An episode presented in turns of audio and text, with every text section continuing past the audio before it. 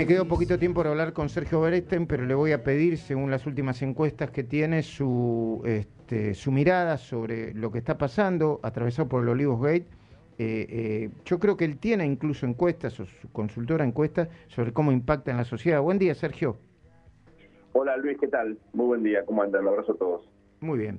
Bueno, contame un poco cómo es esto.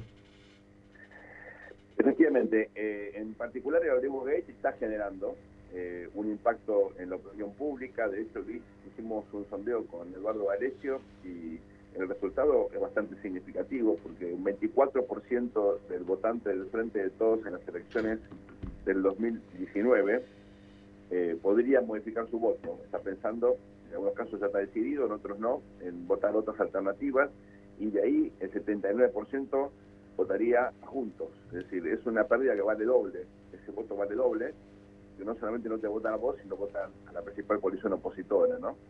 Eh, si esto es así, estaríamos en un umbral electoral en términos de volumen para el frente de todos entre 37 y 38%, se confirman estos datos. Por supuesto, estamos todavía lejos de la elección de noviembre, eh, a tres semanas de la elección de septiembre.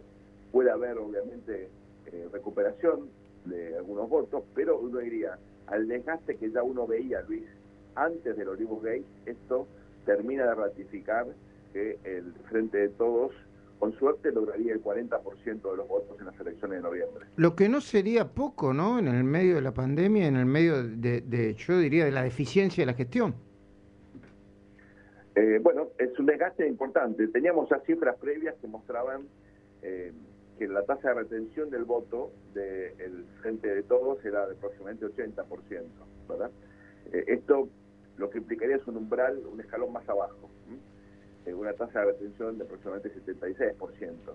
Eh, por supuesto, estos son cifras, son datos, Luis, que hay que tomar con cautela porque son simplemente fotos, pero lo que te muestra es un desgaste. ¿Es una hecatombe electoral? No.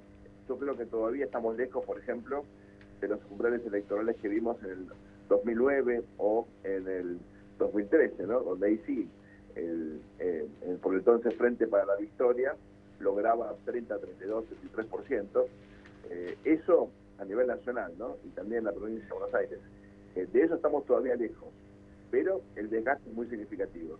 Eh, no me queda más que recomendar, primero, pedirte disculpas por el poco tiempo, la próxima vez hablaremos más largo y tendido. No me